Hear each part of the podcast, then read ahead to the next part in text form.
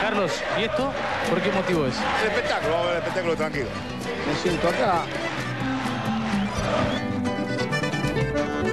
¿El ingreso de bebidas alcohólicas? No, señorita. Estadio. No, señorita, yo tengo, tengo con el 50 código años de cancha. No tiene bebida alcohólica, señorita, tiene Gatorade.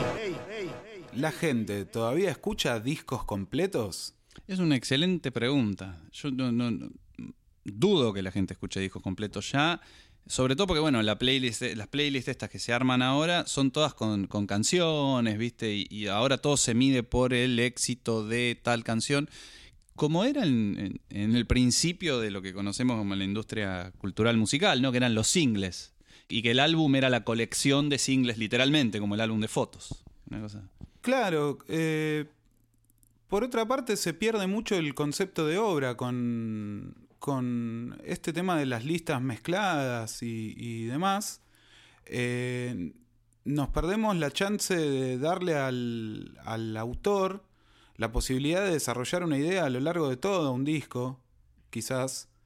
Eh, la posibilidad de agotar una cuestión, un Sí, tema. de o- abordar una estética o una propuesta eh, en más que tres minutos y medio, ¿no? Donde como lo que importa es si es ganchero, si, si rinde, si funciona. Y, y está bien igual, porque las, las canciones son como el eje. de- uno de los grandes artistas que, que te han gustado. Te gustaron primero por una canción, Sí, desde luego, desde luego. pero después escuchaste el disco. A mí me parece fundamental el soporte de disco, tratándose de la música de la misma manera que me parece fundamental el soporte del libro, tratándose de la literatura, eh, el anclaje en un objeto. Te dirían fetichista muchos igual, ¿viste? Ahora, ahora, sí, somos fetichistas. Ahora sí, sí. Pero yo recuerdo comprar discos y sentarme frente al equipo como si este fuese una televisión Hmm. y terminar hasta leyendo los agradecimientos del disco. Me parece que esa experiencia es enriquecedora, eh, tanto por ver las fotitos del- de la libretita que trae el CD y también por, por completar... eh, Una, una experiencia, ¿no? De obra así completa, que, que- que se pierde un poco ahora con lo digital, ¿no? eh, se pierde no solo el concepto de obra, sino que parte de la fidelidad también. Estamos todos escuchando audio muy comprimido. Eh, lo que sí en esta época creo que se ha favorecido el descubrimiento, se ha facilitado, ya quizás no interviene tanto el azar, pero a mí me parece fascinante estos eh, programas que te tiran relacionados a la música. Ah, lo- que- lo- el algoritmo, lo que, lo que te decía recién, es, es tremendo, es tremendo. No- Nosotros lo vivimos hace tiempo con, ¿te acordás? Las TFM, por ejemplo? Claro. Que te tiraba las radios de artistas parecidas a tal cosa. Y ahí vos descubrías cosas interesantes. Ahí empezó como la idea. Y ahora me parece que hay como una sobrepoblación de, de- de- de propuestas tal que la gente. La gente parece, parezco un chabón de TN, pero digo que, se está volviendo a, a- a decir, bueno, eh, alguien ayúdeme a descubrir, así sea un algoritmo o una persona. Este, no sé, van a volver los blogs de música. Eh, yo te iba a decir justo que antes de toda esta cuestión de los lugares para streamear música, yo me acuerdo de visitar cuatro o cinco blogs de donde sacaba los discos. Totalmente, sí. Que estaban reseñados por gente que eh, al día de hoy tampoco conozco, no tengo idea quiénes son. Y que son de países que uno no, que no, no es el propio a veces, ¿viste? En, ruso, los blogs de progresivo en ruso. Eh, o, o blogs de medio de indie en castellano, pero de gente que no tengo idea quién es, y que hoy tengo esos discos originales, después de haberlos buscado enormemente por un montón de lados. Eh, no sé si van a volver los blogs de música, pero un saludo a todos los que han Sí, tenido totalmente. tienen blog de música, porque eh, es un apostolado. Sí, ni hablar. Y eso me trae a uno de los ejes que justamente quería abordar. Es interesante, como siempre, la, idea de descubrimiento vuelve y cambia, ¿no? De acuerdo a las eras. Antes era por ahí comprar un disco porque el pibe de la disquería te lo recomendaba o porque te gustaba la tapa y tenías un mango y, y no sabías qué comprar y te lo comprabas por la tapa o porque escuchaste un tema en la radio. Ahora es, te lo mete un algoritmo, un robot, en una playlist, escuchás el tema, buscas el disco, te gusta el disco y si sos muy, muy fanático, te lo, te lo bajás y te lo terminás comprando. Pero el descubrimiento siempre sigue estando ahí.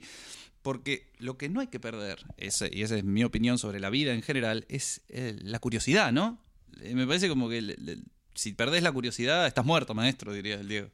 Me parece que es un momento muy propicio para la curiosidad este, más que nada por la, la inmediatez de- del acceso a la información. Esto de estar en la compu y decir eh, quiero escuchar el concierto del 74 de Crosby, Stills, Nash y Young y a los 10 minutos que pueda estar sonando, no en tu cabeza transformado por tu memoria, sino el concierto mismo, sí. en tu casa, eh, me parece fascinante.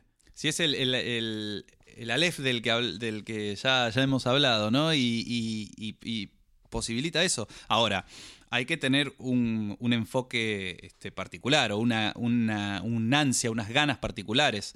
Y eso es también lo interesante de, Internet como, como gran así miasma de información. Que si a vos no, no necesariamente te interesa la música, pero te interesa, no sé, de repente te levantaste un día y te interesó la apicultura. En Internet tenés grandes recursos para hacer prácticamente lo que quieras y descubrir lo que quieras y, gente que sabe y, comparte. Bueno, vo- volvemos siempre a, lo mismo, ¿no? Pero a la idea de que, de que hoy descubrir pasa por ahí, ¿no? Ya no, uno no descubre tanto ya en la calle o, en la radio, lamentablemente, en, en los medios así tradicionales. Sí, hay un conocimiento que está circulando por afuera de los lugares establecidos, que sí tiene muchísimo que ver con Internet y tiene muchísimo que ver con la autogestión también. Con El esta- boca en boca sigue...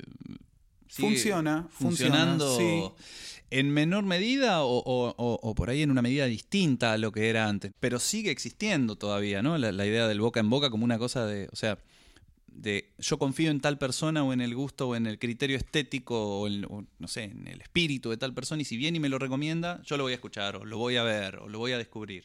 Yo tengo algunas personas aquí presentes que me hacen de dealer, Somos muchos acá. me hacen de dealer musicales y a su vez funciono de dealer musical para muchas otras personas. Eh, lo que insto, Trabajo muy placentero. lo que insto a hacer a esas personas también es a seguir pasando la data. Me parece que es como hacer una ofrenda eh, en un sentido totalmente desinteresado y al colectivo. Al colectivo donde, donde todo empieza a cobrar un sentido que, que es mucho mayor Sí, al, al individuo, y es como una, una- un, eh, un trabajo de hormiga contra la uniformización, ¿no? Contra el que todo sea lo mismo. Igual que la, digamos, la- las, las recomendaciones en, en- en internet te buscan salvar de que te, de que te hundas en un mar de información que no sabes bien de dónde sale. Eh, la idea de que uno siga pasando conocimiento eh, a las personas que crea que pueden estar interesadas es un laburo de hormiga contra eso, ¿no? Contra, contra la mediocridad, di- diría, ¿no? Contra un- una idea de, de- lo mediocre que puede ser la, la cuestión y de lo bueno que puede ser si todos compartimos y todos este, favorecemos la curiosidad del otro, que es lo interesante. Porque por otra parte, si no, ¿qué queda? Eh, ser una de estas personas que dice que ya no se toca más música, que ya no se escriben más libros, que hoy por hoy ya no pasa nada. Yo no voy más a recitales. Eh, exactamente. Y eso tiene que ver con, con, eh, por dónde pasa o cómo sucede el flujo de la información. Es absolutamente falso que no se esté tocando música como en los 60s o en cualquier otra década previa.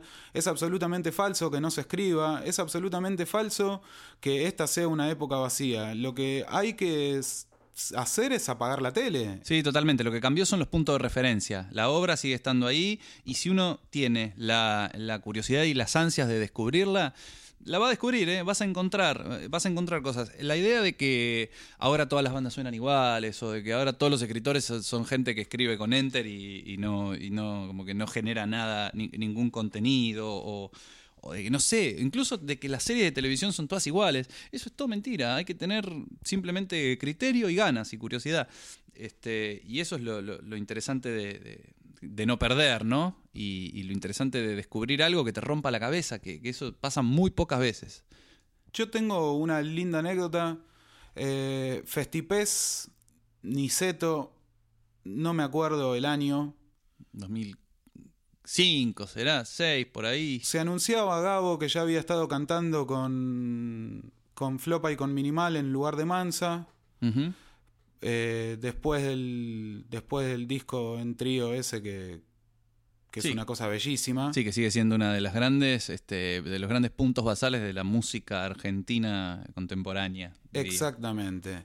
Pero bueno, continuando con, con la. Eh, se sube un petizo en Bermudas y Guayabera con una guitarra criolla colgando, abre la boca y nos vuela la peluca a todos los presentes. Era Gabo Ferro, el de Porco, el que había dejado el escenario. Sí, todo ese mito que después se- mito se, de- construyó en derredor suyo. Sí, sí, el, el indio Solari del Indy. Exactamente. Lo que sucedió ese día, para mí, fue el epítome del descubrimiento. Un tipo por el que uno visualmente no daba dos mangos, parecía un hippie de Plaza Francia. Y Probablemente lo fuera. o no. Entre fantasmas no nos vamos a pisar la sábana. Eh, la cuestión es que abrió la boca y fue una cosa Se terminó el mundo. Sí, sí, sí, sí, sí. Todo lo que conocía por mundo, mm, así como lo conocía, se terminó y empezó de vuelta otra cosa.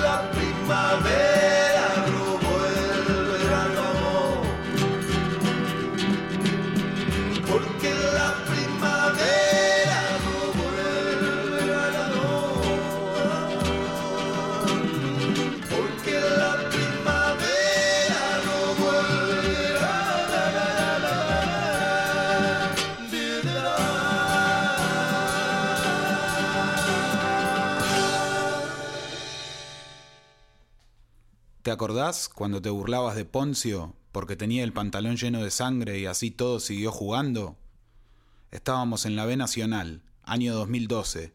Era un domingo, hacía mucho frío y le ganábamos lastimosamente a Boca Unidos de Corrientes 2 a 1. Ahí estaba Poncio. Y hoy también está, jugando la final de la Copa Libertadores. Eso. El pelado La Espada es el abanderado de los jugadores humildes. Día tras día, semana tras semana, mes tras mes y los 90 minutos completos que dura el cotejo, el pelado La Espada roe con tenacidad el hueso de su torpeza. Marca, rasca, muerde, traba. Se pela el ukelele contra el verde, la suda y con un shot ajustado y potente envía el esférico a Puerto Belgrano, donde los marines del almirante Rojas lo ven venir en llamas y creen que se trata de un ataque terrorista de la izquierda apátrida y peronista argentina. Es así. Después de ver a Ramiro Funes Mori cortar y salir jugando como si fuera Beckenbauer, medio que perdés perspectiva. Lo que conoces por realidad empieza a destejerse sin remedio.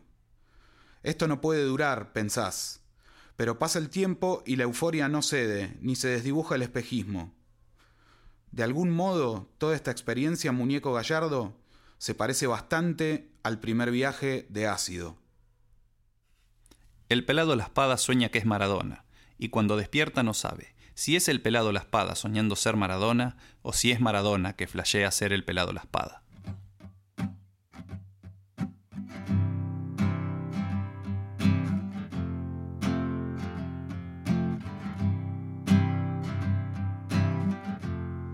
Todo un almuerzo en silencio. Amigo, por favor, no hables. Comamos como come un animal. Todo el almuerzo en silencio. El ruido de los platos llena. Por una vez no quiero conversar. Callados y perfeccionando guerra quieta. Amigo, queda mucho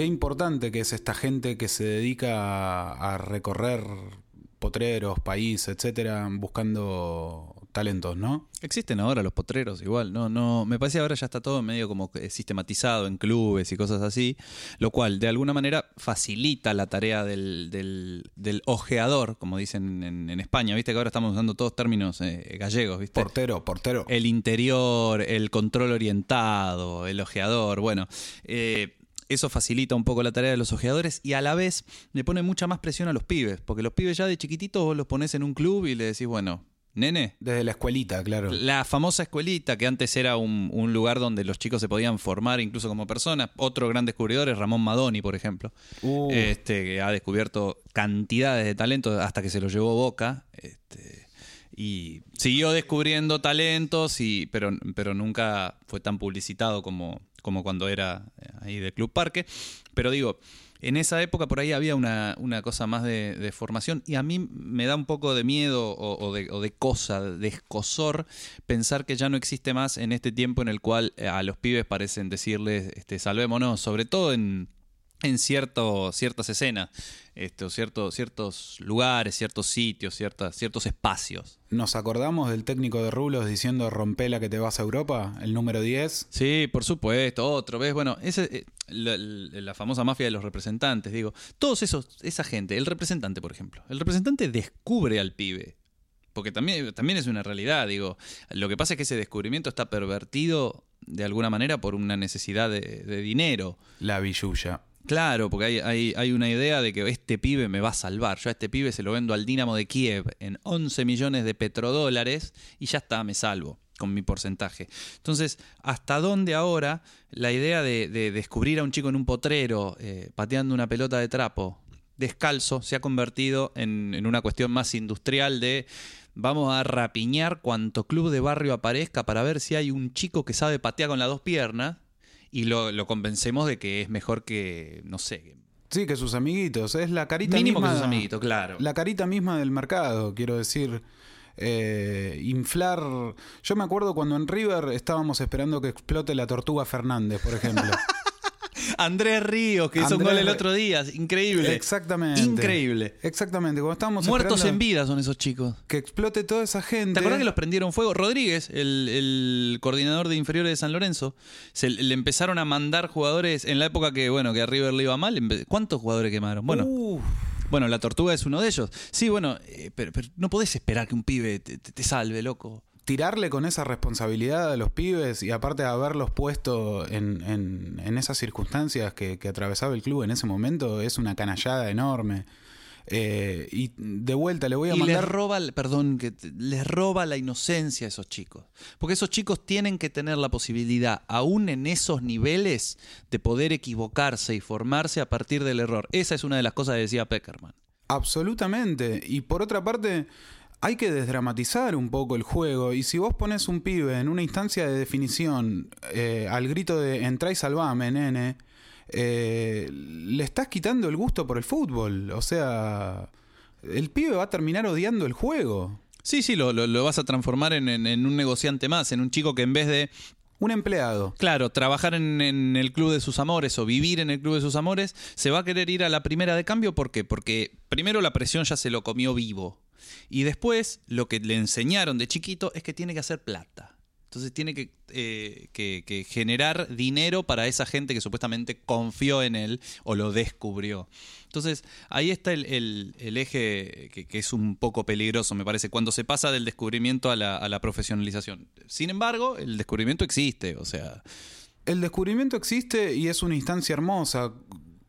Por ejemplo, el primer partido que entró Saviola y uno lo descubrió, más allá de quién lo haya descubierto a él con sus 16 años haciendo esos goles, o cuando uno descubrió a Falcao, eh, la estoy gallineando mucho. demasiado, sí. Eh, esos momentos son hermosos, la voy a seguir gallineando. El primer partido del Vasco Irigoitía le atajó un penal a Piaggio. A Piaggio, qué El dos ciruelo. jugadores. Qué dos jugadores eso, Irigoitía y Piaggio, mamita querida. Claro, pero ahí entramos a otra instancia, me parece, de, de la idea del descubrimiento, que es el descubrimiento de uno, pe- personal, como hincha o como persona que le gusta el fútbol, desde el momento en el que vos descubriste que te gustaba justamente el fútbol, ya no como deporte, sino como, como una práctica hasta social, te diría, este que es difícil por ahí de, encontrarlo, pero todos recordamos alguna, algún momento así específico, eh, hasta el descubrir ahora de grande algún equipo, algún jugador, este, o alguna, alguna cosa que no, no, no teníamos en cuenta, aún eh, después de muchos años de ver fútbol, nosotros sí como deporte, ya no como negocio, afortunadamente.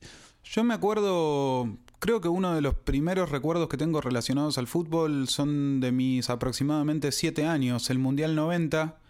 Después de la final con mis viejos salimos a la calle y yo veía que la gente festejaba porque se festejó ese segundo Sí, por puesto. supuesto que se festejó. Eh, ahora los segundos puestos parecen un fracaso, pero en ese momento un segundo puesto era una cosa impresionante. Está, veníamos de un campeonato del mundo, pero se festejó ese segundo puesto, sí, claramente. Pero sabes que No está mal ser yo- segundo, ese es el mensaje, perdón. Sí. Yo debo, debo haber sido jodido de pibe porque a mí no se me pegaba el festejo. Claro. Yo estaba triste, estaba muy triste. Triste. Eh, Goicochea le había pasado supinamente cerca del penal. Ujú.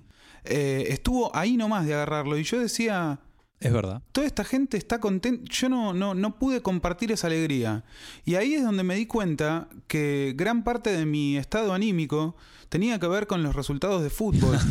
Sí, es, un, es una realización tremenda. Bueno, a mí me pasa que yo recuerdo muy claramente la primera vez que vi un escudo de Chacarita pintado en uno de los muros del costado de la cancha.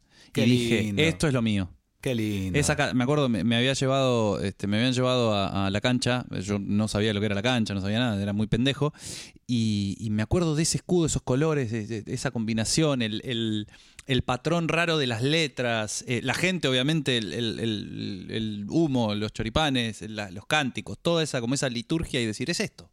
Es acá. Y, ah, lo puede haber abandonado, o uno puede tener más o menos pasión, o más o menos, pero siempre hay algo ahí que, que, que primero, digamos, busca, busca volver a esa experiencia primal, me parece. Como en todo en la vida, ¿viste? Que, que dicen que todo es un gran. Es muy freudiano lo que estoy diciendo, pero que todo es un gran regreso a, Volver a la primera huella anémica. a la primera huella, totalmente. Eh, yo lo que recuerdo que no es exclusivamente futbolístico, pero yo tengo al Monumental como el lugar donde yo puedo ser más par con mi viejo. Ese lugar nos iguala totalmente. Somos dos neuróticos insoportables mirando el partido, sufriendo lo indecible cada vez que el otro equipo tiene la pelota, así sea sacando del arco. Eh, somos insoportables los dos y me di cuenta que el Monumental es un lugar donde con mi viejo podemos ser pares. Claro. Eh, el fútbol es un lenguaje que nos iguala y Sí. eso me parece un descubrimiento fascinante. Esto fue Gatorade. Seguinos en soundcloud.com barra Gatorade o búscanos en YouTube y iTunes.